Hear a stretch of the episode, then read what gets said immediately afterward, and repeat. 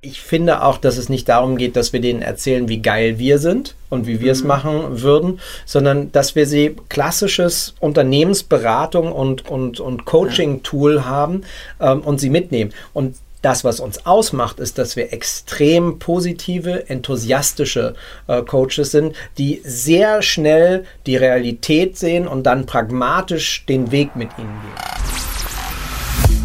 Herzlich willkommen bei Rollin Pin Talks, dem inspirierenden Podcast mit den spannendsten, schrägsten, kreativsten, erfolgreichsten Menschen aus der Gastronomie und Hotellerie.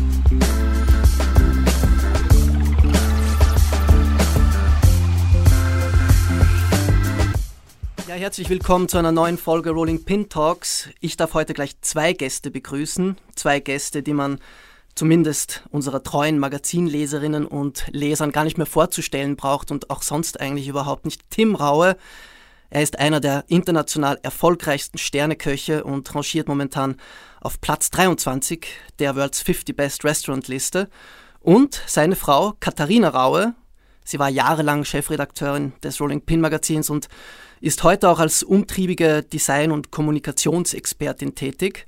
Und beide zusammen werden bald als die neuen Restauranttester auf RTL über unsere Bildschirme flimmern. Dieses legendäre RTL-Format will das erfolgreiche Duo jetzt wirklich auf gänzlich neue Beine stellen. Und ich freue mich unglaublich, dass wir jetzt auch mal ein bisschen genauer darüber sprechen können. In diesem Sinne herzlich willkommen Tim und Katharina Raue und Shirley, euer Hund, den ihr mitgenommen habt. Genau, Shirley ist äh, ein Patchwork-Hund und ähm, entstammt noch meiner ähm, Ehe mit, mit Marie Anne Wild, die äh, das Restaurant Tim Raue mit mir zusammen betreibt. Und ähm, ja, geht immer hin und her. Marie ist gerade im Urlaub und jetzt ist Shirley bei uns mit in Graz. Genau nämlich in meiner Heimatstadt und langsam auch die von Tim. Ihr seid ja recht oft da in Graz, ne? Ja. Äh, wenn man euch so ein bisschen Herzen, folgt. Auf Herzensteirer. Ja, na, also, also immer öfter. Für mich ist das ähm, tatsächlich eine, eine, Herausforderung, weil ich schon im Schnitt 180 bis 200 Tage im Jahr unterwegs bin. Ähm, sei es fürs Reisen, sei es um auf den Kreuzfahrtschiffsrestaurants zu sein oder wo auch immer. Ähm, und vor allen Dingen zu drehen. Ähm, aber ich bin immer sehr, sehr gerne in Graz, denn die Stadt hat einfach was Beruhigendes für mich. Äh, Berlin mhm. ist halt der Ort, an dem gearbeitet werden muss. Und ähm, meine, meine Geburtsstadt meine Heimat, muss ich ganz klar sagen, definiere ich heute eher danach, wo ich mich wirklich wohlfühle und ähm, die und Heimat. Ich bin doch deine Heimat. Definitiv. Ähm, Wir wollten das so klarstellen. Und, und in der Zukunft. Ich, mich, ich mische mich jetzt da nicht rein. in der Zukunft wird es definitiv so sein, dass wir irgendwann, wenn die Arbeit das zulässt, ähm, dann übersiedeln werden und Graz wirklich als Hauptwohnsitz haben und Berlin dann im Endeffekt ähm, nur noch äh, als Spot bleibt. Spielen. Ja. Das hat ja schon fast ein wenig Breaking News Charakter. Für Graz, ja, ja. Für Grazer Verhältnisse. Mehr gefressen, gesoffen und geshoppt, wir sind wieder da. Yippie, ja, ja. Das Problem an Berlin, finde ich als Österreicherin, ist, es ist einfach so aggressiv. Die Leute sind nicht bereit, einen halben Schritt auf die Seite zu gehen, um den anderen vorbeizulassen, sondern pochen auf ihr eigenes Recht. Und das ist halt, die Österreicher sind mir so, ach, passt schon, schauen wir mal. Und das ist eine Mentalität, die mir eigentlich so in, in, in der Freizeit eigentlich sehr gut zusagt. Nicht beim Arbeiten, aber in der mhm. Freizeit schon. Na, und das ist halt im Miteinander auch äh, so, dass man merkt, dass die Menschen hier entspannter sind. Man ist einfach schon mehr im Süden. Ähm, das Leben und das Miteinanderleben spielt eine, eine, hat mehr eine gelassene Rolle. Und es geht weniger auch äh, darum, ständig zu zeigen, wie geil man ist. Ähm, und das ist was, was ich einfach auch sehr angenehm finde. Ähm, auf die Gefahr hin, den Zorn vieler Grazerinnen und Grazer auf mich zu ziehen. Ein wenig interessanter ist Berlin natürlich schon gastronomisch gesprochen. Äh, darf ich da gleich mal einhaken? Ich habe, also bevor ich nach Graz gekommen bin, war ich in London und bin dann in die Provinzperle zurückgekehrt und habe mir gedacht, ja fuck, was mache ich da eigentlich? Ich meine, da gibt es ja gar nichts. Und es stellt sich aber heraus, du gehst ja immer ins gleiche Kaffeehaus, du gehst immer in die gleichen Restaurants, du triffst dich mit deinen Freunden an den gleichen Orten. Das heißt, ja, Berlin hat größere Möglichkeiten, aber deswegen gehe ich trotzdem dort nicht hin, ehrlicherweise.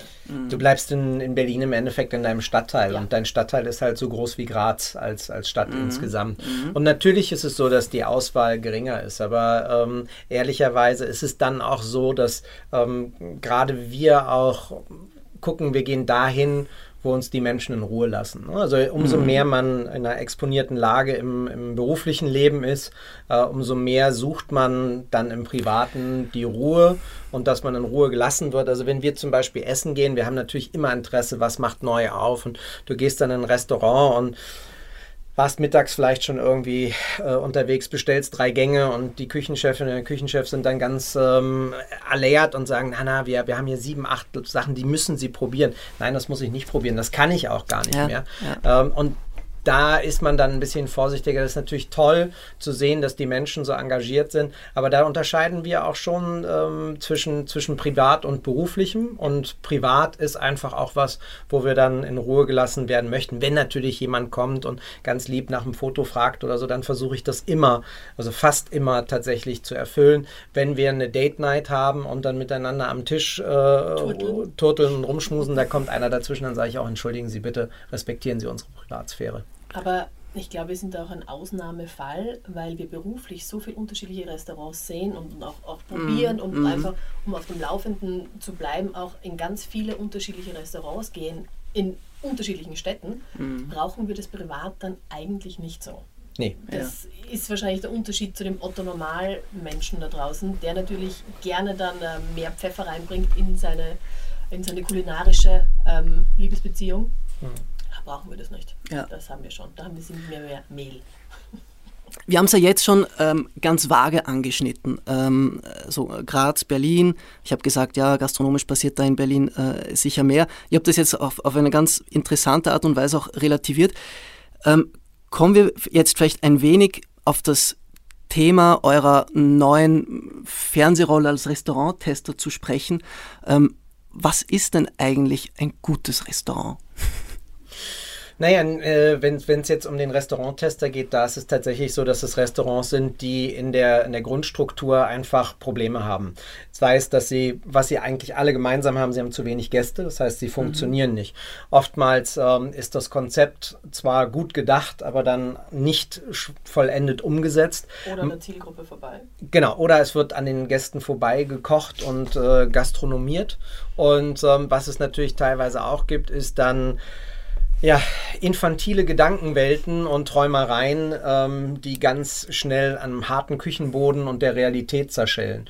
Und ähm, wir haben gesagt, ähm, das Format war früher so aufgebaut, dass da halt wirklich auch echt Wichsbuden am Start waren und ähm, man dann sich auch ein bisschen im Fernsehen dran delektieren konnte, zu sehen, wie die Leute ja. gescheitert sind. Ja. Ähm, und, und wie sie zusammengeschissen und zu Sau gemacht werden. Ja, Das, das kann ja auch alles so sein, aber das ist nicht unsere Idee gewesen. Man muss auch dazu sagen, dass die, dass der Produzent ähm, auf uns zukam und sofort die Idee hatte, nicht zu sagen, Tim Raue, wir möchten das mit dir machen, sondern gleich gesagt haben, ich möchte das mit dir und Katharina machen. Mhm. Und in dem Moment hat bei mir so ein, so ein Blitz gezündet und ich habe sofort gesagt, ja, weil Katharina einen Hang dazu hat, ähm, sich amerikanische und angelsächsische Fernsehsendungen anzugucken, wo es darum geht, ähm, aus, aus abgefuckten Häusern schöne Häuser zu machen mhm. oder Menschen, die ein kleines Budget haben, ein kleines Haus haben, wo sie mit vielen Menschen drin wohnen, einfach nicht die, die monetäre Grundvoraussetzung haben, das mit, mit wenigen Mitteln hübsch zu machen, mit mhm. Liebe zu füllen,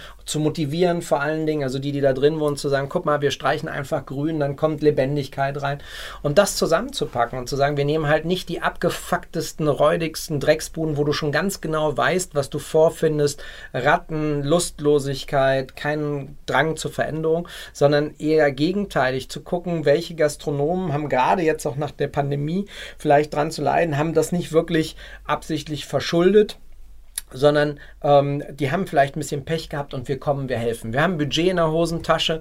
Ähm, Katharina kann gleich was dazu sagen, was ihr Part ist. Meiner ist natürlich vor allen Dingen der gastronomische, also zu mhm. gucken, wo hakt es im Service, wo hakt es in der Küche mhm. ähm, und den, die mit motivierender Art und Weise dann zu sagen, wo die Reise hingeht. Das kann aber natürlich, wie ich halt einfach auch bin, ich bin impulsiv und emotional in der Küche, kann dann auch mal eine klare Ansage sein, aber eben nicht, ähm, dass da im Fernsehen Fernsehen jemand vorgeführt wird, um, um geile Quoten zu kriegen. Das ist nicht mhm. unser Ansatz. Ich glaube auch nicht, dass das das Fernsehen 2022 sein ja, sollte. Ja. Es ist aber auch so, also um es auf den Punkt zu bringen, so agieren wir beide auch nicht als Chef. Du würdest nicht Mitarbeiter haben, die die Ausbildung bei dir gemacht haben und jetzt Küchenchef sind oder angefangen haben vor zehn Jahren noch immer für dich arbeiten, würdest du deine Mitarbeiter fertig machen. Mhm. Und das ist auch unser Ansatz. Wir wollen die coachen, die Leute. Wir wollen mhm. sie nicht fertig machen, sondern mhm. wir wollen ihnen ja was beibringen. Mhm. Genauso habe ich meine Mitarbeiter bei Rolling Pin auch behandelt. Ich möchte ihnen was beibringen. Ich möchte, dass wir gemeinsam wachsen können. Und sie mitnehmen, und genau. Das mhm. Wichtige ist, was wir ihnen, also wir haben ja auch nur ein paar Tage mit denen. Das sind so fünf bis sechs Tage jeweils. Pro Gastronom genau. fünf Tage, in denen er exzessivst gecoacht wird auf Wo allen wir von morgens genau. bis abends da sind. Ne? Also ja. Und, ähm, und es ist einfach so, in dieser kurzen Zeit musst du denen positiv verstärkt beibringen, was sie machen sollen. Es bringt nichts, den Leuten zu sagen, das ist falsch, das ist falsch, das ist falsch, sondern man muss sagen, okay, schauen wir uns mal die Brandbreite an, da machst du was richtig, da soll man weitermachen.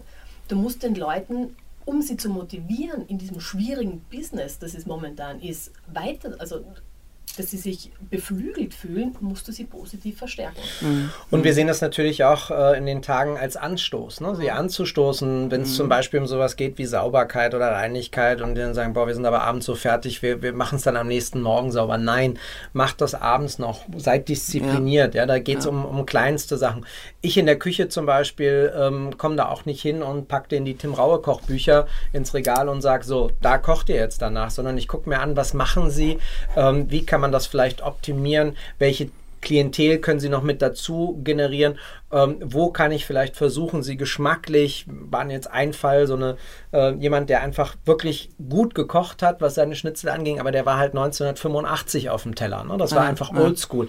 Da zu sehen und mit ihm loszugehen und in der Metro Gewürzwelten einzukaufen sagen, so jetzt probierst du mal ein bisschen Süße, ein bisschen Säure, ein bisschen Schärfe reinzubringen, damit das auch für die junge Generation, die, du, die ihr hier als, als Schützen, als Gäste habt, dass mhm. die einfach auch, wenn sie so ein Schnitzel essen mit einer Paprikasauce, dass da was am Gaumen passiert. Ja, oder wir haben die Gulaschsuppe gepimpt mit Gochujang-Pasta aus Korea und die gibt so eine unfassbare Länge. Das macht unglaublich viel Spaß und das ist einfach dann mehr hier und jetzt. Ja, und dann haben wir das denen auch so ein paar von den Jungs da serviert ne, und die waren direkt auch noch viel durstiger. Der Bierumsatz hat sich direkt verdreifacht und ja. darum geht es ja, ja dann auch. Ja, also wir klar, wollen ja, ja, wir wollen jetzt zurücklassen, voller Motivation, mit Ideen, mit dem Anstoß, das ist der neue Weg, mit dem ihr es machen könnt und mhm. auf wie ja. geht's. Und vor allem das Wichtige ist, wir sind nicht dazu da, um ihnen zu sagen, das ist der neue Weg, sondern den entwickeln wir gemeinsam mit denen. Ja. Weil sonst können sie den nicht leben. Ja. ja. Du, also soll ja,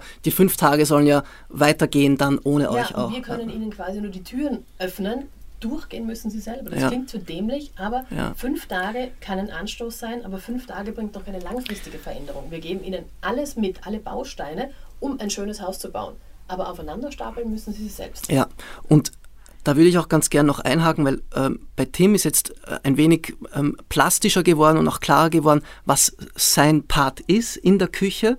Ähm, und über deinen Part würde ich jetzt auch gern noch sprechen, mhm. weil ich glaube, dass er auch sehr, sehr, sehr bezeichnend ist für das Jahr 2022. Ich habe gesagt, es gibt ja diese zwei Ebenen. Einerseits der Umgang, so dieses äh, Reinspazieren und sagen, äh, dein Burger ist scheiße und äh, zur Sau machen, damit äh, richtig schöner äh, äh, Cholerik-Porno entsteht für die Zuschauer. Das, das gibt's halt, das braucht heute kein mehr, keiner mehr, schon gar nicht in der Gastronomie. Aber die Gastronomie hat sich ja auch ähm, anderweitig verändert. Stichwort Marketing, Social Media, Brand und so weiter. Genau. Da bist du Dafür da kommst bin du ins Spiel. ich durch die zehn Jahre Rolling Pin Schule gegangen und habe erfolgreiche und weniger erfolgreiche Restaurants beobachten und begleiten dürfen und glaube auch, mir einen relativ großen Grundstock an Wissen zugezogen oder ja, einverleibt zu haben, wie es funktioniert. Und hm. ein Restaurant kann gut sein, aber wenn man nicht drüber spricht und wenn man es nicht sieht und wenn es nicht existent ist in, in der Gedankenwelt der Zielgruppe, dann wird es sterben. Punkt, mhm. Ende aus, fertig. Und man sagt ihm so schön, ja, das Auge isst mit, aber das Auge hört halt auch nicht am Tellerrand auf. Sondern es mhm. ist ganz wichtig, mhm. Erlebnisgastronomie zu bieten. Das ist zwar ein ausgelutschtes und altes Wort, das kennen wir schon seit zehn Jahren, aber es ist umso wichtiger, dem Gast, wenn die Tür aufgeht im Restaurant, der braucht ein Erlebnis. Der muss es sehen, er muss es fühlen und er muss es schmecken. Und fürs Schmecken ist Tim verantwortlich, fürs Fühlen und fürs Sehen bin ich verantwortlich. Und das Sehen ist nicht nur wirklich ähm, das Optische im Restaurant, sondern auch das Virtuelle. Das heißt, ein Restaurant muss auch stattfinden bei Social Media, im besten mhm. Fall Instagram, weil TikTok, würde ich sagen, ist für alle, für unsere Kunden zu zu modern. Das, mhm. das, schaffen sie noch nicht. Da mhm. bin ich auch ehrlicherweise noch nicht so viel, dass ich mir äh, anmaßen würde, anderen Leuten das beizubringen. Mhm. Aber wie ein guter Instagram-Channel funktioniert, das weiß ich. Mhm. Und wie Marketing funktioniert, das weiß ich. Und wie ein gutes Branding funktioniert, habe ich mir in den letzten drei Jahren mühselig erarbeitet, mit äh, viel äh, Trial and Error auf äh, Illustrator, aber das kann ich mittlerweile. Mhm. Und ich weiß, welche Brand zu den Menschen passt. Das heißt, ich schaue mir den Gastronomen an und erkenne, keine Ahnung, woher mich die Muse küsst, weiß ich, okay, der braucht das, der braucht das und der braucht das. Und dann kriegt das von mir. Ähm, du hast gesagt, das, wenn man reinkommt, dann muss man äh, dieses Brand und alles spüren. Ja? Und du hast jetzt auch Social Media erwähnt.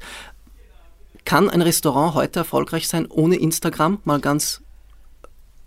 Es gibt mit Sicherheit äh, Ausnahmen, aber ähm, wir, wir sprechen ja auch davon, wen möchtest du denn ansprechen als Gast? Ne? Und mhm. wo ist das Mischverhältnis? Und wenn du Menschen über 50 oder 55 jetzt pauschalisiert ansprechen willst, dann ist vielleicht sogar noch Facebook äh, mhm. eher das Ding, was, was funktioniert. Aber es ist einfach so, dass die Zeiten vorbei sind, wo du in Printmedien nachgeschlagen hast, wo geht die Reise hin. Du guckst auf Apps, ähm, du guckst auf sowas wie, wie TripAdvisor, es gibt dann natürlich die Restaurant-Guides, Michelin, äh, Gomio, wobei die ja auch in der Transformation alle sind. Das, was in den letzten Jahren die junge Generation angestachelt hat, das war halt ähm, eher sowas wie Netflix. Ähm, wenn dort was stattfindet, Kitchen Impossible zum Beispiel, weiß man auch, wenn dort ein Restaurant als Originaldestination ähm, definiert wird, dann pilgern die Leute danach hin. Ist um das, das tatsächlich so? Ja, das, ist, das funktioniert ja, richtig ja. gut. Also äh, das ist was, was, was auch großartig ist.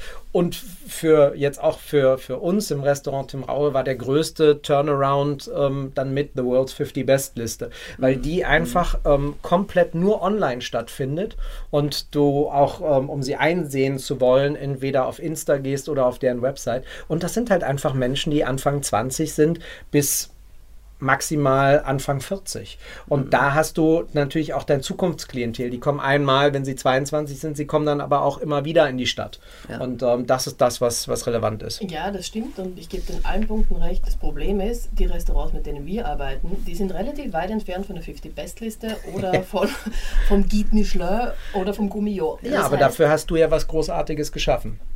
Ja, Danke. Ja. Nein, hast du. Also Katharina hat ein neues Tool im Endeffekt für uns auch definiert, was, was auch für der Restauranttester mit denen raus, ähm, so dass das Mega-Ding ist. Ähm, einfach, weil es Restaurants sind, die in ihrem Umkreis stattfinden, mhm. dass wir ein eher älteres Medium genutzt haben, nämlich die Post, um in den Postleitbezirken drumherum mit ähm, Direct Marketing zu machen. Ja, ja. so heißt es äh, wunderbar. Und aber das ist auch das, was du mit Zielgruppen vorhin, du hast vorhin das Wort Zielgruppe ja. irgendwann mal erwähnt, das ist ja ein, ein das A und O jetzt in deiner, in deiner äh, Arbeitsebene. Ja, das stimmt. Ich muss nämlich auch immer aufpassen, wenn ich die Designs mache für die Restaurants, ich darf es nicht zu unter Anführungszeichen Berlin machen. Wenn du jetzt bist ja, irgendwo in Nordrhein-Westfalen, irgendwo am Land, dann kannst du einfach nicht fancy pansy pink Neon mhm. machen, weil mhm. die Leute kommen rein und denken, um Gottes Willen, was ist denn da passiert? Ne? Mhm. mhm. Und das heißt, du musst dich schon auch zurückhalten und, und das so downgraden, dass es die Leute auch verstehen. Das klingt mhm. zwar jetzt ein bisschen von oben herab und das soll aber auch gar nicht so gemeint sein, aber das ist genauso wie beim Kochen. Du kannst nicht einfach mit Shishi anfangen, wenn der einen Schnitzel haben möchte. Ja. Das, ja.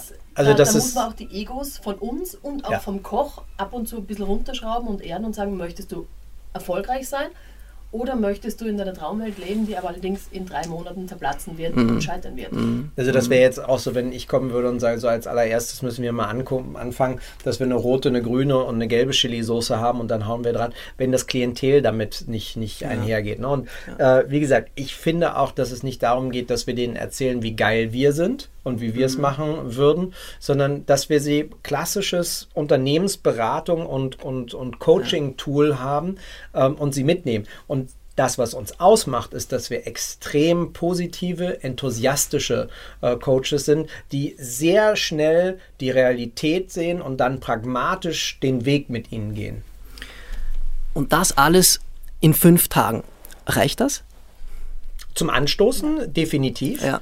Aber ganz klar, was die draus machen, ist dann, ähm, ist dann ihrs. Ne? Und dafür kommen wir ja dann nach vier, sechs, acht Wochen nochmal wieder, um uns das anzugucken, um ihnen auch dann ganz ernsthaftes, ehrliches Feedback zu geben. Mhm. Und das äh, schon vorprogrammiert, das wollen sie meistens nicht hören. Weil ja, wir legen dann ja. schon die, Film, äh, die, den Finger auch in die Wunde und sagen ganz klar, hör mal zu, ne?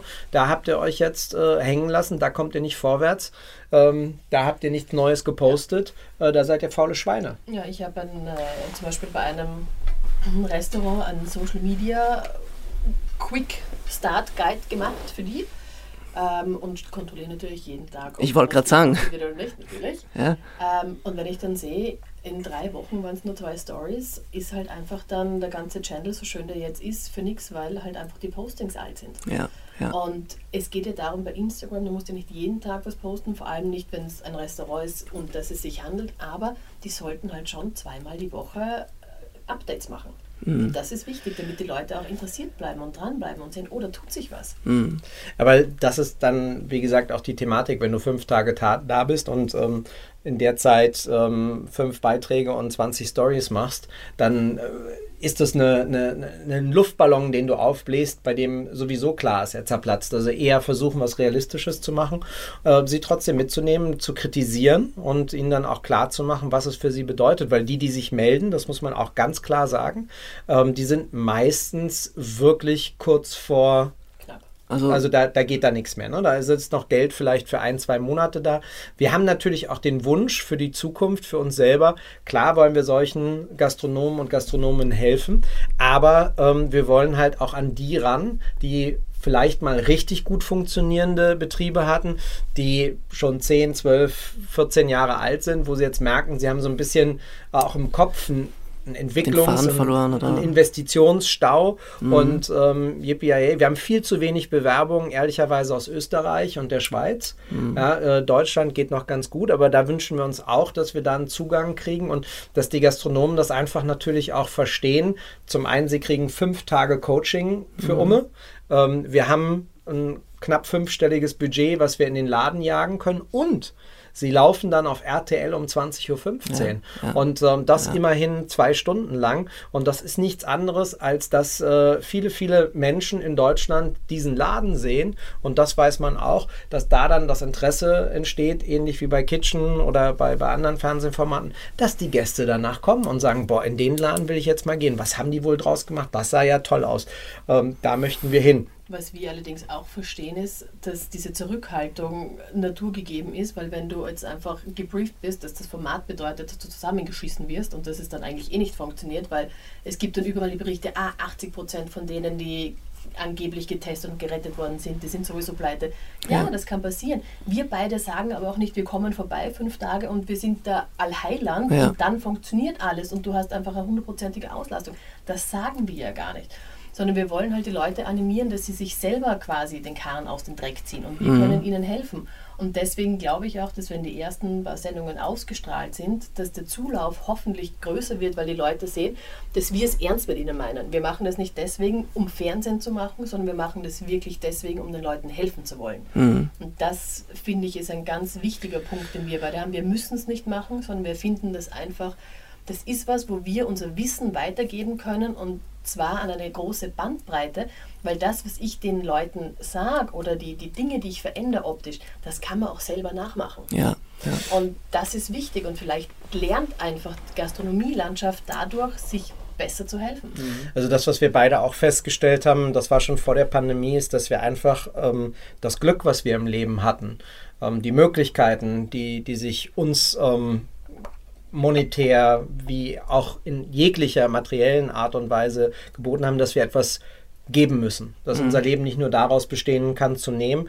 Ähm, wir haben dann einen Verein gegründet, ähm, der heißt äh, Kiez Perspektiven und Chancen, wo mhm. wir jungen Menschen ähm, die Möglichkeit geben, einen ersten Schritt in die Gastronomie und Einblicke in die Gastronomie zu haben. Ähm, da ist natürlich ganz wichtig, wenn du mit 15-, 16-Jährigen sprichst, die noch zur Schule gehen und kurz davor sind, äh, dann nach dem Realschulabschluss äh, eine Ausbildung zu machen, dass wir halt zeigen können, das geht, da hast mhm. du ein Potenzial. Und mhm. da hilft zum Beispiel sowas wie die, die Netflix-Folge auf Chef's Table von ja, mir, ja, weil das was ja. Visuelles ist, das können die sich angucken, das ist ein Medium, was sie verstehen und wo man sagen kann, guck mal, ich bin auch äh, im Endeffekt ein kleiner Scheißer gewesen, der in Kreuzberg groß geworden ist, der nicht richtig Deutsch konnte und das habe ich daraus gemacht. Und das war so unsere, unsere erste Initiative. Mhm. Ähm, in der Pandemie. Wo Corona leider ja. ziemlich reingefunkt hat, leider mhm. inzwischen, weil mhm. es geht natürlich darum, 15-Jährige ähm, in die Betriebe zu geben. Und ja. im ersten Jahr haben wir das nur in den Betrieben von Tim gemacht, also das war das ja. Colette und das war das Restaurant. Und damit wir ein eigenes Learning haben. Und ich habe den Brief geschrieben an äh, Gastronomen in ganz Berlin ausgeweitet und eine Woche später kam der Lockdown. Und du kannst natürlich in Zeiten, wo du nicht wusstest, es hat keine Impfungen gegeben, es hat, die Kinder sind nicht geimpft werden, kannst du die einfach nicht in Fremdbetriebe reinstellen. Ja, Na, aber heißt, das ist was, was 23 jetzt äh, genau. dann, dann weitergeht. Aber wir haben dazwischen ja. jetzt einfach diese Möglichkeit gehabt, Fernsehen geht ja nicht von heute auf morgen, mhm. wo, wo äh, RTL und die Produktionsfirma auf uns zukamen, haben wir gesagt, okay, das ist ein anderer Zugang, den wir trotzdem zu unserer Branche jetzt ähm, schaffen können, nämlich der Gastronomie und den mhm. Restaurants, bei denen absehbar war schon ähm, früh in der Pandemie, dass wir da besonders drunter leiden werden unter den Restriktionen. Ähm, da können wir was machen. Da können wir jetzt was zurückgeben und können das zeigen und können auch zum Beispiel im Fernsehen die Möglichkeit nutzen, ähm, zu zeigen, ja, manchmal läuft was schief, aber du kannst das als Gastronom und Gastronomin sehr schnell besser machen, weil du lernst mhm. einfach schnell. Und wenn der Gast zu dir sagt, ich hätte ganz gern den Fisch mit dem Korianderreis, aber anstatt die Möhren den Blumenkohl, dann geht man halt in die Küche und macht das. Das heißt, wir mhm. haben ein hohes Maß an mhm. Flexibilität. Mhm. Keine andere Branche musste in der Pandemie so flexibel reagieren, wie wir das mussten. Ja? Ja. Keine, niemand musste sich auf einmal ähm, darauf einstellen, Takeaway zu machen, außer die Gastronomie. Alle anderen haben ganz normal weiter funktioniert, ja. haben ihre Autos verkauft oder ja. äh, haben, haben Gas geliefert, whatever. Und äh, das ist was, was beeindruckend ist.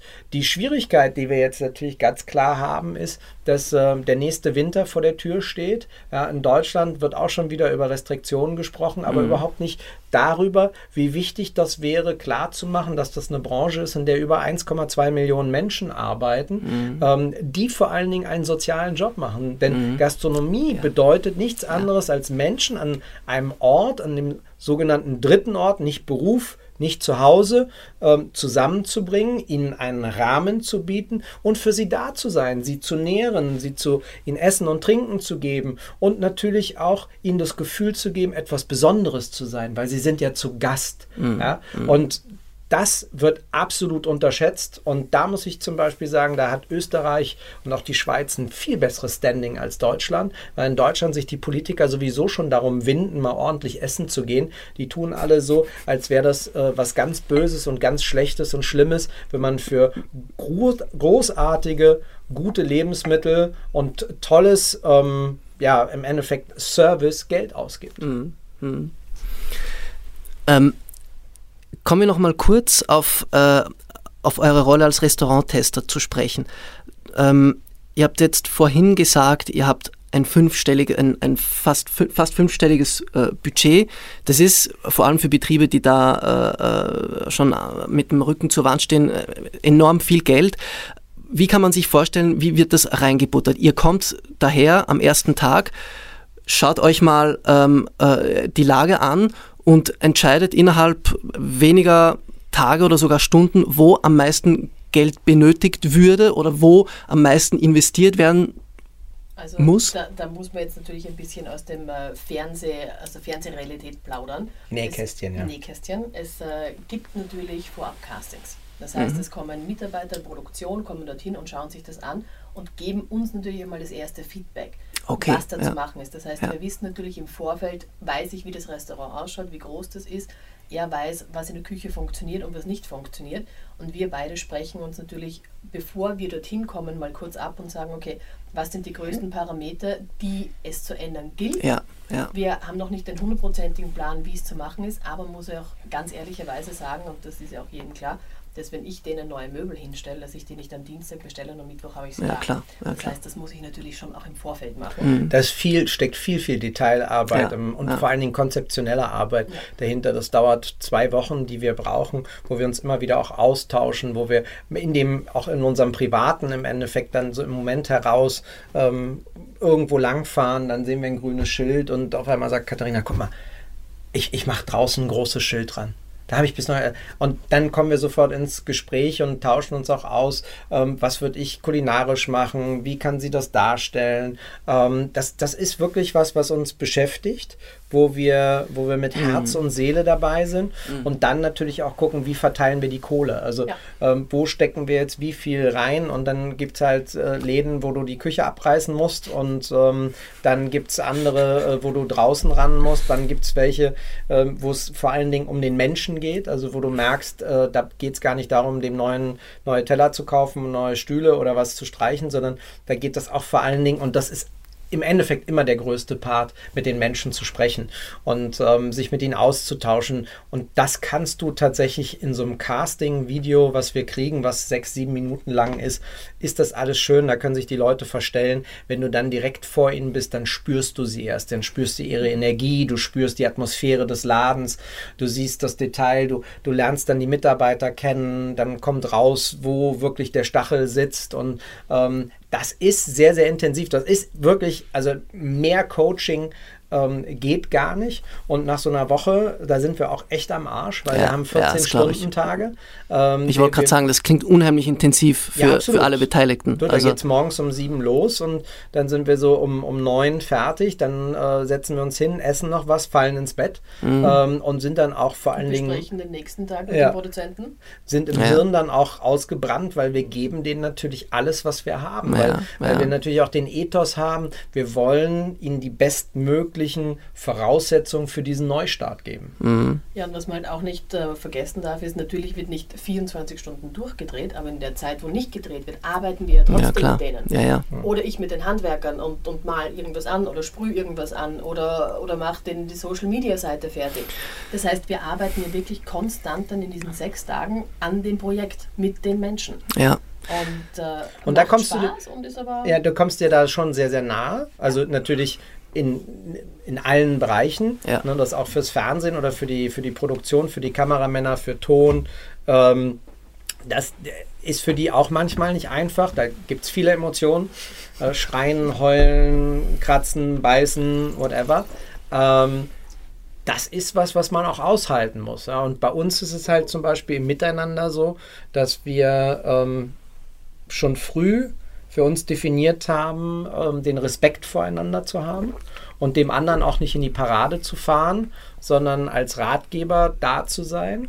Ähm, aber nicht zum Beispiel, dass ich jetzt auf die Idee komme, weil wir einfach auch so viel darüber sprechen, rauszukommen und dann wird blau gestrichen und dann zu sagen, ja, das ist jetzt aber das falsche Blau. Ja, das wäre wär so der Restauranttester vielleicht von vor zehn Jahren ja, mal gewesen, dass ja. man gesagt hat, ach, dann sagt doch jetzt mal, ist das falsche Blau und dann könnt ihr euch ja nochmal eine Runde streiten, dann macht ihr weiter. So, ja. Das gibt es bei uns nicht. Ja, so eine Fake-Scheiße würden wir nie machen. Ja. Es und ist aber auch so, dass wir beide relativ A, die gleiche Ästhetik haben und B, auch konzeptionell eigentlich uns sehr ähneln. Also wenn wir über einen Fall sprechen, dann sagen wir dann, du, ich denke, das wäre die Richtung, in die ich gehen würde. Und er sagt, ja super, habe ich auch gerade das Gleiche gedacht. Also es ist selten, dass wir bei diesen Grundsatzentscheidungen ganz weit mhm. auseinander liegen. Im Detail natürlich ja. schon, aber an sich ähneln sich unsere Gedankengänge schon sehr, was natürlich hilft, weil ich kann natürlich, also das Konzept, also das kulinarische Konzept würde ich immer ihm überlassen. Also da, da kann ich natürlich ja. meinen Input geben und sagen, so aus meiner Perspektive wäre das und das vielleicht ganz positiv.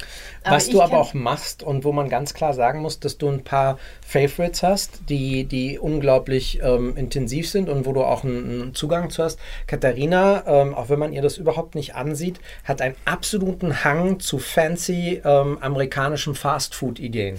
Ja. Und äh, wenn es um und, und äh, wenn es um Shakes, Burger, Pizza und sowas geht, da hat sie, folgt sie auch Insta, auf Instagram ein paar Seiten, ja. ähm, die, die sehr witzig sind. Und das ist was, wo ich dann durchaus zuhöre. Auch sie ist ja in, in ihrer äh, Zeit bei, bei Rolling Pin extrem viel gereist. Ähm, mittlerweile machen wir das teilweise zusammen. Ich komme auch wiederum in ganz anderen Gefilden, vor allen Dingen in Asien rum. Ähm, sie sehr angelsächsisch und, und die Staaten. Und das ist was, wo wir uns dann austauschen. Und ähm, ich war schon immer jemand, der der gerne delegiert hat, der nie gemeint hat, immer alles im Detail kontrollieren zu müssen, der sehr viel vertraut.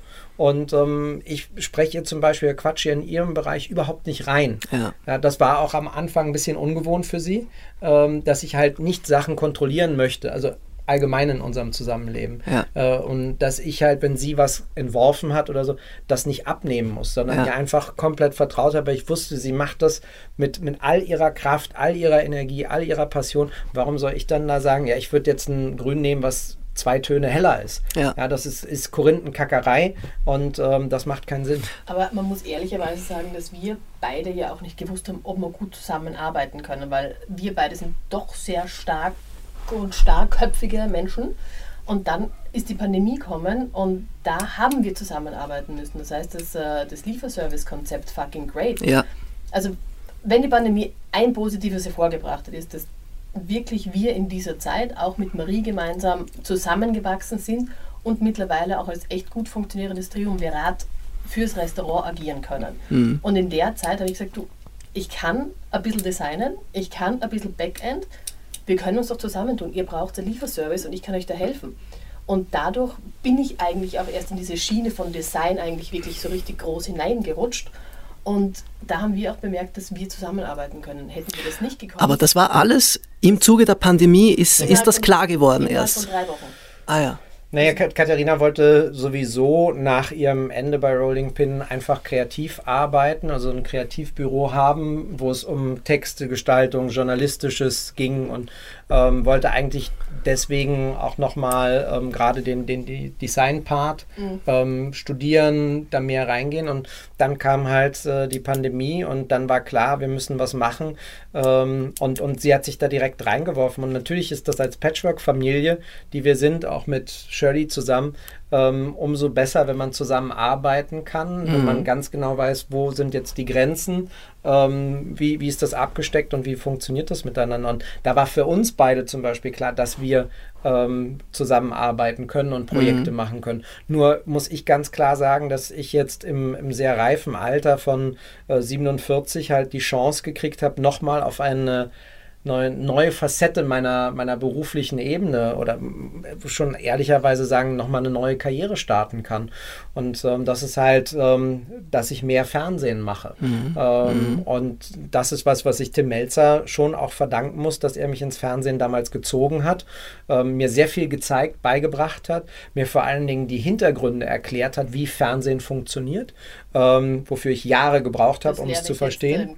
Ja, Katharina lernt das, hat in zwei Tagen mehr gelernt als ich in fünf Jahren. Ähm, Aber liegt das jetzt an Herrn Melzer oder äh, nee, an dir? nee, nee, an mir. An Okay, mir. Also ich, ich habe das definitiv äh, damals einfach nicht begriffen ähm, oder nicht begreifen wollen. Und äh, für mich ist zum Beispiel klar, dass ich kein Interesse habe, jetzt äh, kulinarisch noch weiter zu expandieren, also noch ein neues Gastronomiekonzept zu machen, was dann halt skalierbar ist auf 10, 20 oder 30 Betriebe, ähm, sondern dass äh, das Fernsehen schon was ist, was mir jetzt auch Spaß macht. Natürlich, weil ich auch Formate gekriegt habe, Magenta. TV herausreißt, Ja, ist, äh, ist, ist einfach ein Sechser im Lotto mit Zusatzzahl Sternchen und Ja, zwei Diamanten ja, drauf. Ja. ja. Und da bin ich auch jeden Tag dankbar für, das muss man sagen. Und da werfe ich mich dann aber auch mit all meiner Kraft rein. Auch das ist zum Drehen eine Herausforderung, wenn du vier oder fünf Tage hast und ähm, in sechs, sieben Destinationen am Tag isst, äh, Leute wieder kennenlernst. Und ich bin Glaubt man nicht, aber als Privatier auf jeden oder Privatmensch ein sehr, sehr schüchterner und zurückhaltender Mensch, der nie auf andere freiwillig zugegangen ist, Hallo zu sagen oder so. Ich, ich schäme mich wirklich dafür und, und möchte niemanden stören, niemandem zur Last fallen. Ähm, war das ein, ein großer Schritt, aber ähm, das macht mir jetzt unglaublich viel Spaß. Äh, das Format ähm, geht, äh, oder wir haben jetzt gerade die zweite Staffel abgedreht, hoffe es geht weiter. Ähm, das bei RTL mit dem Restauranttester, da sind wir jetzt in den Anfängen, aber das macht natürlich auch Freude. The Taste ist für mich großartig, weil ich dort auch als Juror und Mentor arbeite. Das ist einfach was, was mir Spaß macht. Ja. Mhm. Bei, bei wie vielen Leuten wart ihr jetzt schon für die Restauranttester? Dürft ihr das sagen überhaupt? Nein. Nein, okay. Aber wir sind, wir sind, äh, wir, wir können das anders formulieren, deine Frage zu nehmen. Ähm, wir sind mittendrin. Ähm, Ja. Wir werden neun Folgen drehen Okay. und ähm, die Ausstrahlung wird sehr wahrscheinlich dieses Jahr schon im Herbst beginnen. Ja, und was wir eben auch vorher gesagt haben, wir können halt nicht neun Wochen hintereinander drehen, Ach, weil, das geht gar nicht. weil erstens mal wir andere Verpflichtungen haben, aber auch deswegen, weil wir natürlich im Vorfeld auch Zeit brauchen, um uns diesen Projekten anzunehmen. Das heißt, wir haben ja auch sehr viel Vorlauf, der nicht gezeigt wird on camera, weil es auch relativ langweilig wäre, uns beide zu sehen im Rücken vom Computer. von der Erfahrung her jetzt ähm, nach den ersten Aufzeichnungen, wie schnell ist ein Restaurant rettbar? Das kommt darauf an, wie motiviert die äh, betreuten Gastronomen sind. Ja. Es gibt Leute, die natürlich sagen, ja, wir würden alles dafür machen und bitte, bitte. Und wenn sie aber dann draufkommen, dass Veränderung bedeutet, sich selbst ändern zu müssen, dann ist es eigentlich eine Wesensfrage, ob das passiert oder nicht. Mhm. Und das kannst du vorher nie wissen. Weil natürlich wollen alle unter Anführungszeichen gerettet werden oder alle wollen gecoacht werden, alle wollen, dass das Restaurant sich verändert. Aber die harte Arbeit, die dann dahinter steckt, die du da selber hineinstecken musst, ähm, das erst wird sich auch mit der Zeit zeigen, weil es anstrengend. Was zu verändern ist anstrengend. Ja. Ich glaube, dass die größte Herausforderung für den Menschen grundsätzlich die, die Veränderung und die Flexibilität ist. Und da hat jetzt der Gastronom und die Gastronomin fast noch die beste Voraussetzung, weil wie ich vorhin schon gesagt habe, du hast halt einen Gast, der kommt und sagt, ich hätte gerne den Kaviar, wie sie ihn auf der Karte haben, aber anstatt mit grüner Soße, mit gelber Soße und dann machst du das halt einfach. Nichtsdestotrotz geht es meistens ähm, wirklich auch darum, an, an Charakterzüge oder an Wesenszüge ranzugehen. Nicht mehr zu schreien, respektvoll mit, den, mit der anderen Seite, also mit dem Service oder der Küche umzugehen und ähm, das dann sich auch anhören zu müssen, diese Kritik und zu hören, die anderen sagen, du bist ein Arschloch, du schreist uns an, warum motivierst du uns nicht, warum machst du uns runter? Ähm, das ist für die meisten Menschen dann schon so, dass sie nicht nur über ihre Grenzen, sondern weit drüber gehen. Da kann es dann auch mal Zusammenbrüche gehen, äh, geben. Ähm, da wird das auch mit Sicherheit ähm, Fälle geben, wo die mal sagen, so jetzt hier Drehabbruch, wir haben keine Lust mehr, verpisst euch. Ähm, da, damit, damit rechne ich ganz fix. Ähm, Ist aber noch nicht passiert? Nein. Nein, noch nicht, aber ähm, das wird definitiv auch kommen. Und Ja. wir haben aber schon Tränen, Schreien, Kratzen, Beißen gehabt ähm, untereinander. Und das gehört halt auch dazu. Und wie gesagt, das sind fünf Tage und in Ja. den Tagen musst du halt einfach immer den Finger in die Wunde legen. Ja, Weil ja. wenn du das nicht machst, wirst du, kein, wirst du keine Veränderung bemerken und sehen. Und es ist natürlich äh, genauso wie bei uns beiden, wenn du dem anderen den Spiegel vorhaltest und sagst, du dein Verhalten äh, kommt bei mir so und so an, du möchtest dem anderen ja nicht absichtlich schaden. Also die Person, die jetzt sich vielleicht den Mitarbeitern gegenüber sehr unklug oder, oder unfair verhaltet, hat ja selber nicht das Gefühl, dass er das machen wird. Und dem das zu sagen, du, das kommt aber so an, das ist ja ein Prozess und das musst du ja verarbeiten. Das passiert ja auch nicht von heute auf morgen. Wenn ich jetzt zu dir sage, du Lukas, ganz ehrlich, also wenn du das machst, ist das ganz scheiße, und dann sagst du nicht, ah ja, stimmt, danke, jetzt werde ich es ändern. Sondern du brauchst auch eine Ja. Zeit, um das zu verstehen, Ja. warum das so ist. Ja. Und das ist alles intensiv. Und dann natürlich kommen Emotionen hoch, von denen man vielleicht auch gar nicht gewusst hat, dass die in einen stecken. Ähm, man, man soll sich, äh, äh, oder anders ausgedrückt, ihr helft den Gastronomen, bei denen es wirklich schon, bei denen es fünf vor zwölf ist oder bei manchen ist es vielleicht auch schon fünf nach zwölf. Ähm, könnt ihr ein wenig erklären, wie der Bewerbungsprozess an sich jetzt funktioniert? Also äh, ich höre mir jetzt diesen Podcast an als Gastronom und denke mir, das ist ja genau das, was ich brauche. So, was, was, was mache ich jetzt? Ja, das ist Dann werden wir- Einfach. ähm, Im Prinzip schreibst du eigentlich nur der Produktionsfirma, hey, ich bräuchte Hilfe und machst ein kurzes Video und den Rest erledigen die. Erledigen die, Da gehe ich auf rtl.com wahrscheinlich, da gibt's, da finde Genau, ich dann wir den geben Link. euch jetzt den Link, damit, wenn Ja. der Podcast im Endeffekt be beworben wird, hast du den Link, wo du draufgehen kannst, wo die Seite ist ähm, von RTL, wo du dann auf das Format gehen kannst, um dich zu bewerben. Ja. Und dann geht das auch relativ flott, ehrlicherweise. Also das ist keine Nummer von Wochen, Monaten, sondern ähm, das wird sich sofort angeguckt. Ähm, wir kriegen das dann natürlich auch in die Finger und ähm, wir brauchen diese Casting-Zeit von fünf, sechs Minuten, zwei, drei Nachfragen und dann entscheiden wir, ja, kommt in Betracht oder begründen auch, warum nicht. Und wir würden uns natürlich auch freuen, wenn wir mal auf Restaurants treffen, bei denen es eben nicht fünf vor zwölf oder fünf nach zwölf ist, sondern wo es zehn ist und wo man sagen Ja. kann, okay, da läuft es im Moment nicht so gut, aber ja. Ja. wir sehen die Ansätze, wir sehen die Möglichkeiten, wo wir euch helfen können. Und es geht ja auch darum zu motivieren. Ähm, ich fand halt gerade bei diesen amerikanischen Fixer-Upper-Serien das so toll, dass es eben nicht darum ging zu zeigen, wie, wie schlimm und grauselig alles ist, sondern ähm, das Positive zu sehen, ja? nach vorne zu blicken und zu wissen, Probleme gibt es immer im Leben, aber es gibt auch immer Lösungen und der große Vorteil ist, dass wir total neutral dahin gehen und natürlich ganz eigene Lösungsansätze haben, ähm, die wir ja auch mit den jeweiligen besprechen. Also wir sagen nicht, ihr habt ein Fischrestaurant, das wird nichts, ihr müsst ab morgen Grill machen, äh, sondern wir sprechen dann mit ihnen darüber und sagen, glaubt ihr denn wirklich, dass das funktioniert? Da sind noch 17 andere Fischrestaurants. Wie könnt ihr euch jetzt abheben, wenn ihr bei dem ja. Konzept bleiben sollt? Was machen die 17 anderen und was wollen wir jetzt mit euch zusammenarbeiten, damit es einzigartig ist? Ja. Darum geht es. Und das zu begleiten, weil da sind schon so viele Emotionen drin, da sind so viele ja menschliche Irrungen, Wirrungen, Herausforderungen dabei, äh, die reichen, um in der Visualität einfach natürlich dafür zu sorgen, dass du als Zuschauer dranbleibst und sagst, das will ich sehen. Wie die das jetzt schaffen, da möchte ich dabei sein. Und ähm, das müssen wir natürlich dann handeln, indem wir einfach authentisch und echt auf die Leute zugehen und nicht Fernseh abgefuckt sagen, so wir drehen jetzt hier unsere Sendung ja. und das ist uns egal. Dazu sind wir aber viel zu sehr an, an den Menschen interessiert. Mhm. Ähm, Gastronomie ist ja im Vergleich zu, sagen wir, 20 Jahren, vielleicht sogar im Vergleich zu 10 Jahren, ein viel vielfältigeres Unterfangen geworden.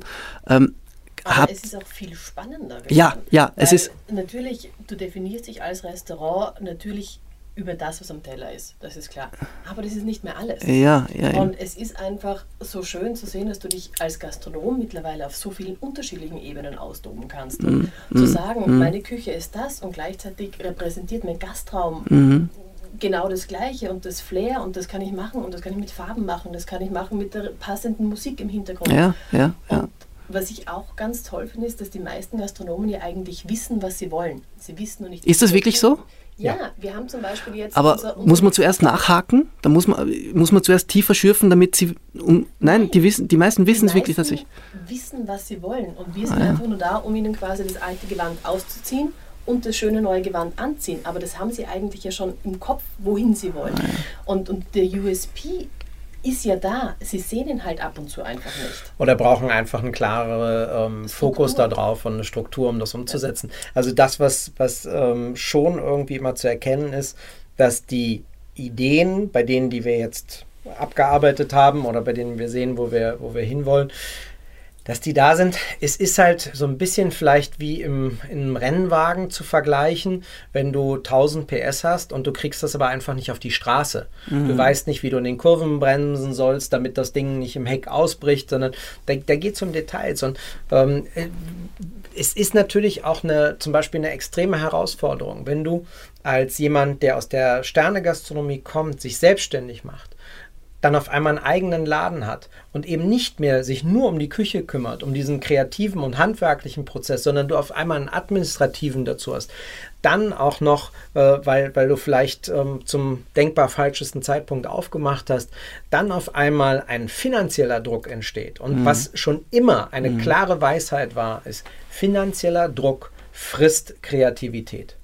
Ja, wenn du einen existenziellen Druck hast und dir das Geld fehlt, dann bist du nicht kreativ. Dann bist du so unter Druck, dass, du, dass dir kein neues Gericht einfällt, du keine Möglichkeit auch in, in deiner Perspektive siehst, wie kann ich den Kahn jetzt wenden, sondern du hast eigentlich nur Schiss, dass morgen die Bank sagt, Kreditlinie gestrichen, Schichtschacht, Feierabend.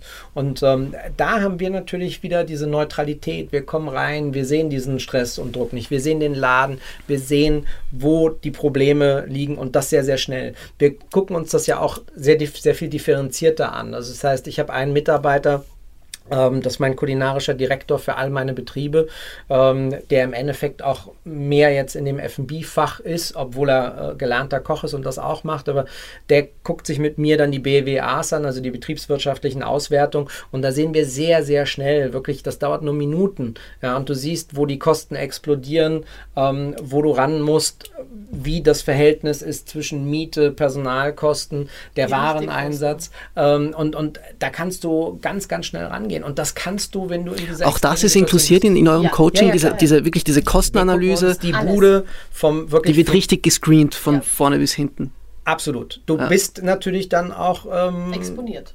Exponiert uns und gegenüber. durchsichtig. Also du, kann, ja. du, kannst uns halt nicht anlügen. Das und das ist auch ein Vertrauensverhältnis. Ja. Ne? Das, so musst du auch auf die, diejenigen zugehen, dass du ihnen sofort suggerierst, ähm, ich hau dich hier nicht in die Pfanne, vor allen Dingen nicht im Fernsehen und nicht in der Öffentlichkeit, sondern wir müssen uns das alles angucken. Ihr müsst euch das auch schonungslos klar machen, wo es hakt, damit wir da rangehen. Mhm. Und mhm. das ist auch ganz wichtig in dem Prozess, meistens, bis jetzt auf jeden Fall immer, dass wir sie nochmal so ein bisschen wie den Welpen ne, in, in das, was er da gerade falsch gemacht hat mit der Nase stuken, nochmal sagen, okay, ihr, ihr seid jetzt so ein bisschen sperrig, was die Veränderung angeht. Mhm. Wollen wir uns nochmal angucken, wie viel Schulden ihr gerade habt ja, und welche letzte Chance ihr habt.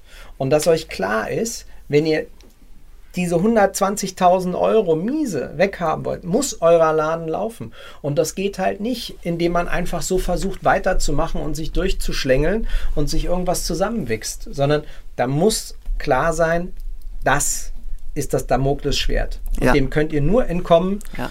wenn ihr euch ändert.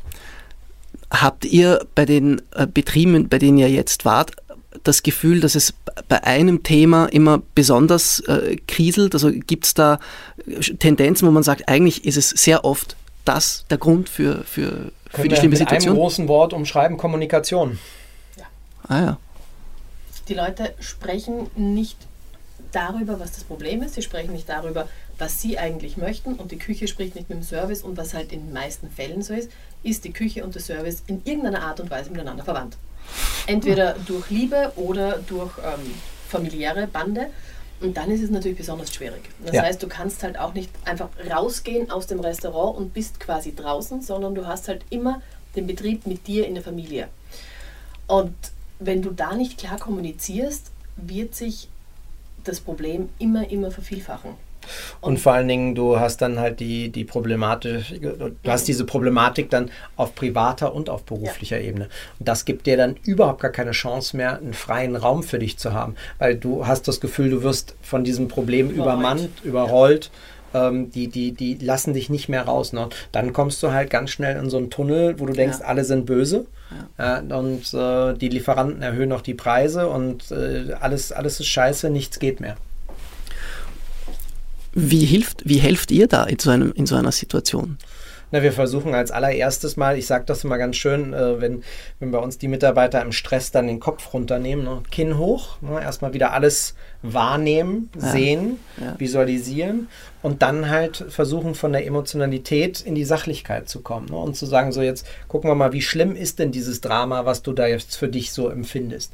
Kannst du denn da rauskommen? Kannst du die Schulden, die du angehäuft hast, äh, reell in den nächsten Jahren abzahlen?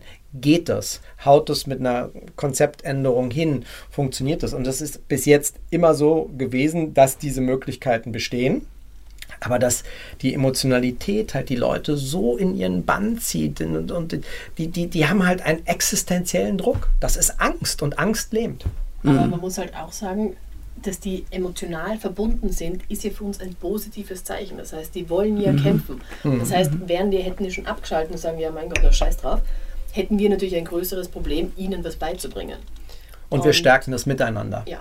ja. Also das ist auch ganz wichtig. Wir gucken, dass sie wieder zusammenfinden. Wir sprechen mit ihnen. Ähm, da hilft dann in meinem Fall äh, fast 20 Jahre äh, Dauergast beim Psychiater gewesen zu sein.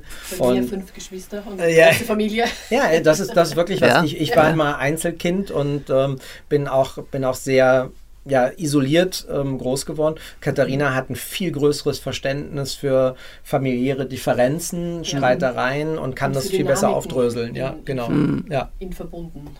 Und da ergänzen wir uns dann halt auch total gut. Mhm. Und wir sind ja auch nicht gefeit vor Emotionen. Also vor allem in dem Prozess, also jetzt im, aktuell befinde ich mich auch gerade in einem äh, Findungsprozess für ein, für ein Projekt, das jetzt ansteht.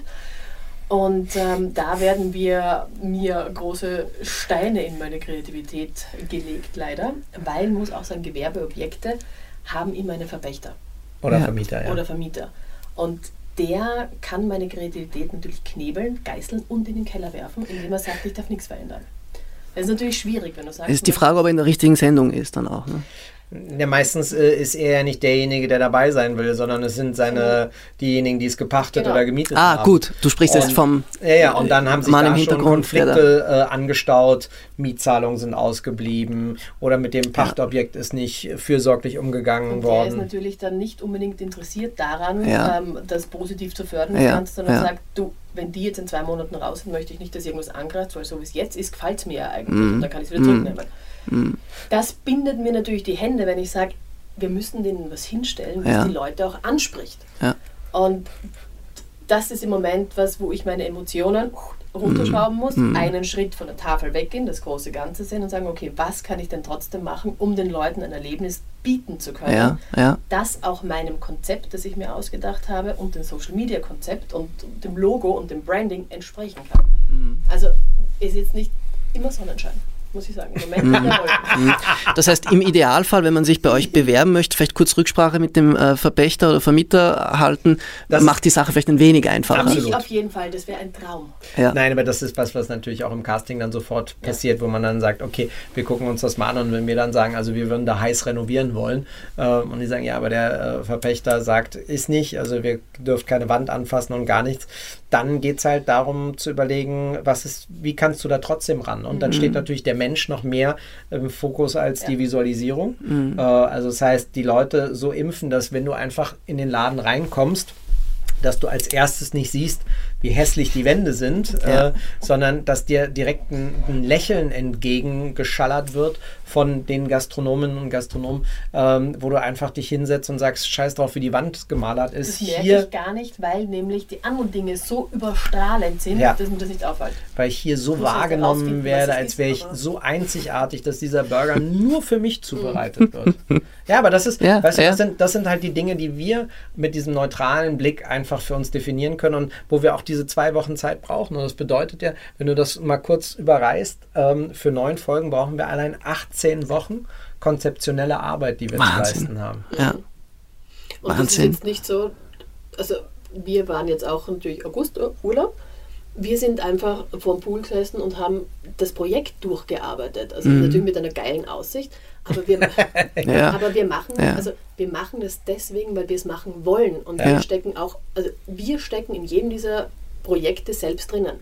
Ich glaube, was auch nochmal wirklich erwähnenswert ist, ist, dass ihr nicht nach diesen fünf Tagen weg seid, sondern so wie du es vorhin auch äh, angesprochen hast, ähm, es kommen ja dann die Möbel, du, du schaust weiterhin, ob Social Media was gemacht wird. Also ihr bleibt ja schon irgendwie in Verbindung auch ja, mit den ja Leuten. De definitiv, also die, die Verbindung reißt dann auch ab. Ne? Äh, das ist auch ganz klar, weil wir sind dann am nächsten Projekt und weiter geht's, aber ähm, wir achten da schon drauf. Ne? Das ist ja im Endeffekt, als würdest du so ein Bäumchen pflanzen, du willst ja. dann schon gucken, wie sich das entwickelt. Ja, ja, ob es ein räudiger Strauch wird oder ein Strahl. Ja, ich muss schon Puppe. sagen, es ist auch so, also wir haben zwar keine Kinder, aber ganz viele Patenkinder und da ist es schon so, dass man sagt, okay, komm Kind, wachse, wachse, ja. werde größer und man möchte natürlich schauen, ja. was der macht und wie der sich entwickelt. Wird der räudiger Teenager oder wird der strahlender, keine Ahnung, Olympionike? Ja.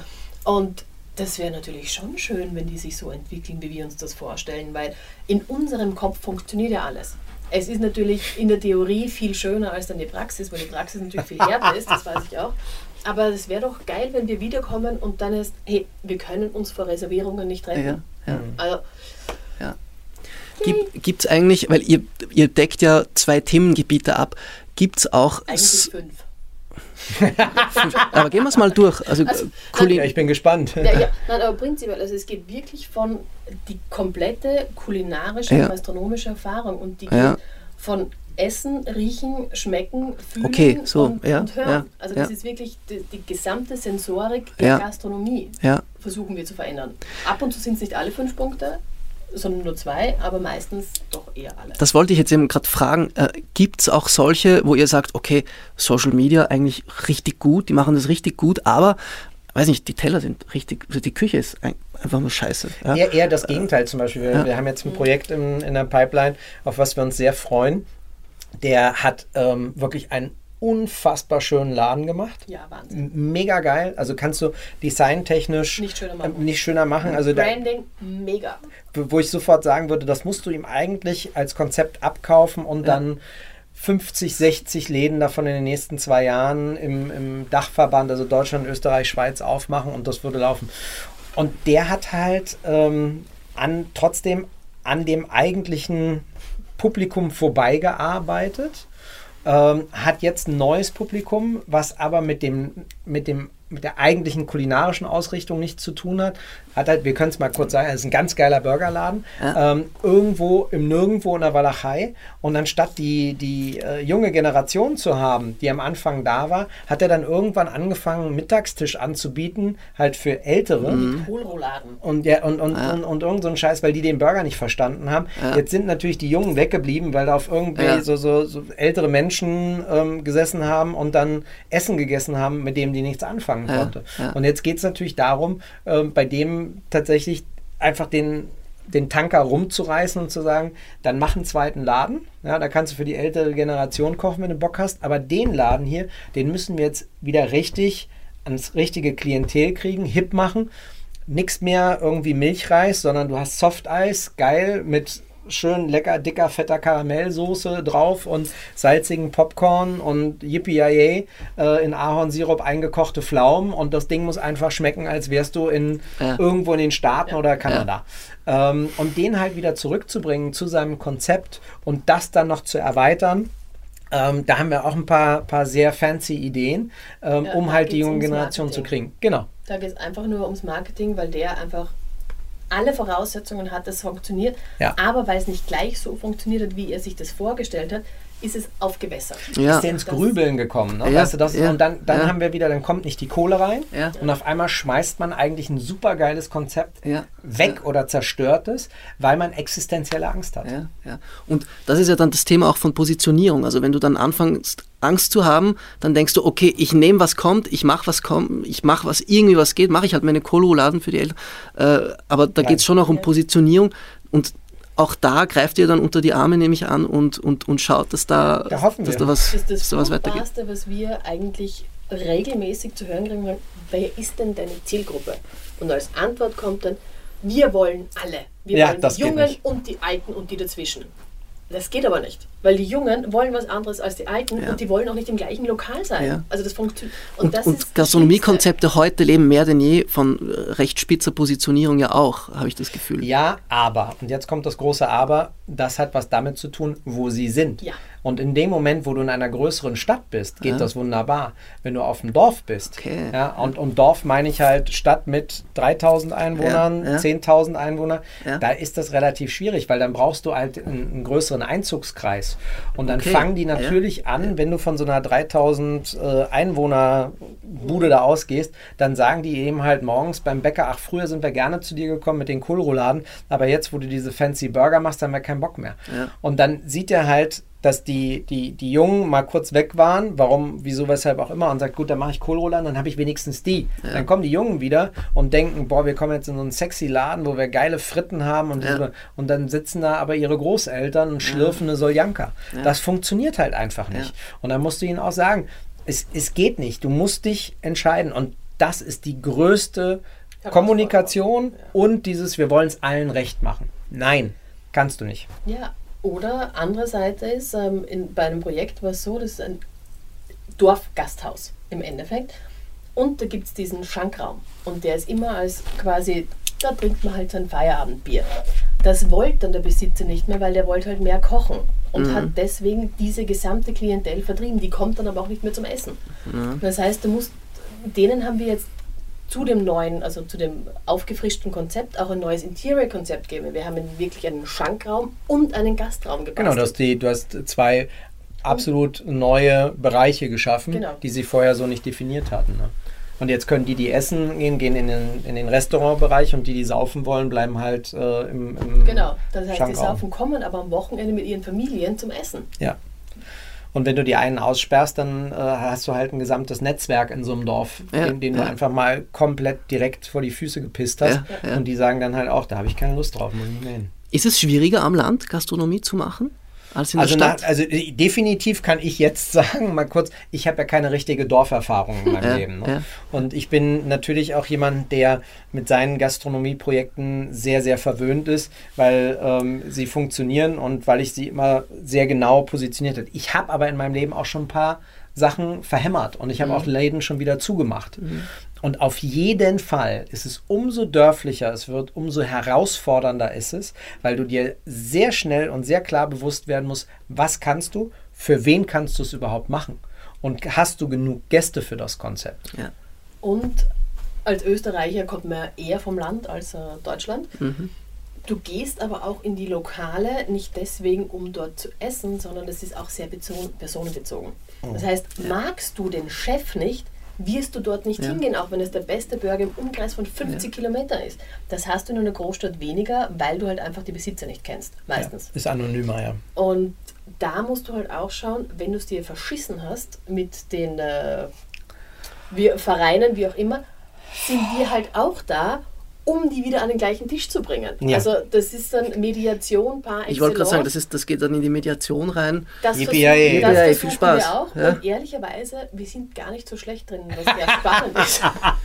Das wussten wir, Wir- vorab auch nicht. Wird das auch gefilmt? ja. Ja, ja, klar. Oi. Also das heißt, Tim Rauer dann vor der Blasmusikkapelle, äh, die sich ausgesperrt fühlt.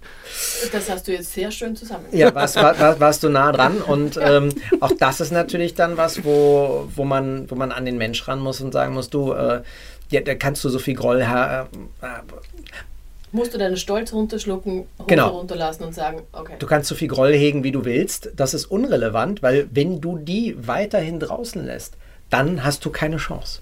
Ja? Und das bedeutet natürlich auch für jemanden, der dann sehr, sehr stolz ist, ähm, dass, er, dass er zurückweichen muss. Und mir hilft es, dass ich in meinem Leben früh Demut gelehrt habe und gelernt habe und heute lehren kann, ähm, auch einen Schritt zurückgehen und sich zu entschuldigen. Also wir haben immer wieder Gäste, die sich beschweren, auch zu Recht, in, in welchem Restaurant auch immer, äh, wo man auch in der Lage sein muss, sich nicht mit denen zu streiten, sondern einfach zu sagen, es tut mir leid. Wo eine Grenze ist, ist immer, wenn es dann darum geht, dass man beleidigt wird. Ne? Ich hatte jetzt eine E-Mail vor zwei Tagen, wo einer gesagt hat, ihre Ente hat so geschmeckt wie die Gummiente, die ich aus dem Froster von Aldi kann, kannte und die braune Soße, äh, die hatte Maggi-Töne und äh, da sollten sie mal bessere Zutaten kaufen, wo du dann halt sagen musst, okay, der Typ hat die Ponzu-Soße nicht verstanden und die Ente war halt geschmort. Aber ähm, beim, bei den anderen Punkten hat er recht gehabt, wo ich dann auch geschrieben habe, tut mir leid, möchte ich mich auch entschuldigen. Ähm, aber egal wie viel Geld sie zahlen in einem Restaurant, sie haben kein Recht, mich zu beleidigen und höhnisch ähm, über das zu sprechen, was wir dort machen. Denn keiner von uns kein Gastronom auf diesem Planeten, da pauschalisiere ich jetzt einfach mal, steht morgens auf und sagt, so heute Abend gucke ich mal bei den Reservierungen, kommt Herr Müller. Also Herr Müller besorge ich mal den miesesten Abend seines Lebens. Ja, Ja, sondern wir versuchen ja alle immer das Beste. Manchmal ist man nicht so gut drauf, vergisst zu salzen, ähm, vergisst ein Lächeln, Danke und Bitte zu sagen. Ähm, aber da hilft viel. Wir waren gestern zum Beispiel in einem unserer Lieblingslokale hier in, in Graz essen. Im El, ähm, El Pescador. Genau, im El Pescador und haben dort einen Spruch auf der Speisekarte Ja. gelesen, der sehr, sehr intelligent war. Galt vor allen Dingen für diejenigen, die sich auf TripAdvisor auslassen. Gesagt, es hilft weder Ihnen noch uns, ähm, wenn, sie, wenn Sie im Laden sind und nicht sagen, was Sie stört und danach ähm, Epiloge im, im Online äh, verfassen, sondern es wäre viel schöner, wenn Sie uns in dem Moment sagen, was ihnen passt und dann versuchen wir, das Bestmögliche zu machen, um sie glücklich zu machen. Und das ist völlig zu Recht so. Aber es, du wirst immer Menschen finden, die das nicht wollen. Das kenne ich als Gastronom auch. Womit wir wieder beim Thema Kommunikation wären, Ja. eigentlich. Ne? Ja, ja. Das schließt sich Da schließt sich das jetzt- nicht schön. Ja. Sind das nicht schöne Abschlussworte für unseren, für unseren Podcast? Communication is the key und das äh, stimmt definitiv. Miteinander reden, übereinander reden ähm, und vor allen Dingen dann auch zu definieren, ähm, was will man und wie schafft man es am besten immer gemeinsam. Ja. Ganz, ganz klar. Ja. Also hiermit auch nochmal ein Appell an alle Gastronominnen, Gastronomen im deutschsprachigen Raum, Österreich, äh, Schweiz, Deutschland, äh, die irgendwie gerade äh, Schwierigkeiten haben, egal äh, welcher Art und welcher Natur auch immer, unbedingt ähm, sich bei Katharina und Tim Raue melden. Äh, die richten's, wie man in Österreich sagt. zu richten. Sie, sie versuchen es zu richten. aber immer alles. Ja, ich glaube, und, und ihr kriegt es umsonst plus Marketing, Ja. noch ein bisschen Kohle in der Tasche, die wir haben und in eurem besten Sinne verprassen. Also wir freuen uns. ja, ja. Äh, ich glaube, ja, Entschuldigung. Und ganz kurz, ja, auf jeden. Ne? Das ist auch was, was wir ganz klar sagen müssen. Wir haben Bock auf, auf das kleine indische Schnellrestaurant, die Pizzabude, äh, die Käsekreiner Imbiss, ähm, was auch immer, jugoslawisch, iranisch, persisch, ähm, kroatisch, deutsch, deutsch Gasthaus, deutsch möchte gern, Fusion, whatever. Ja, wir, wir, wir sind da völlig offen. Äh, wir gehen hoch bis äh, zu denjenigen, die, die nach den Sternen greifen wollen. Ja. Auch da können können wir helfen, denn wir haben natürlich die Expertise, ähm, alles schon mal gesehen, gefressen, gemacht, selber zum, gemacht zu haben.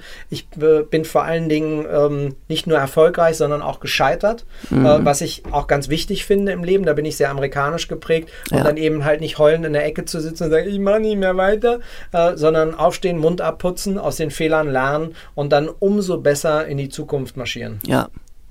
Also ich glaube, das haben jetzt alle äh, hoffentlich auch äh, verstanden, worum es geht äh, bei den Restauranttestern und dass da äh, wirklich auch ein potenzieller Jackpot geknackt werden kann, wenn man äh, dort teilnimmt. Äh, liebe Katharina, lieber Tim, ich danke euch ganz herzlich, dass ja, ihr euch die Zeit genommen habt. und Tim und Katharina, euch beide, ich hoffe beide, kann man bald auch in Berlin antreffen, oder? Da ist ja noch was. Naja, es kommt jetzt die Rolling Pin Convention glücklicherweise wieder nach Berlin. Ähm, für uns natürlich das absolute Highlight ähm, als Gastronomen und Gastronomen.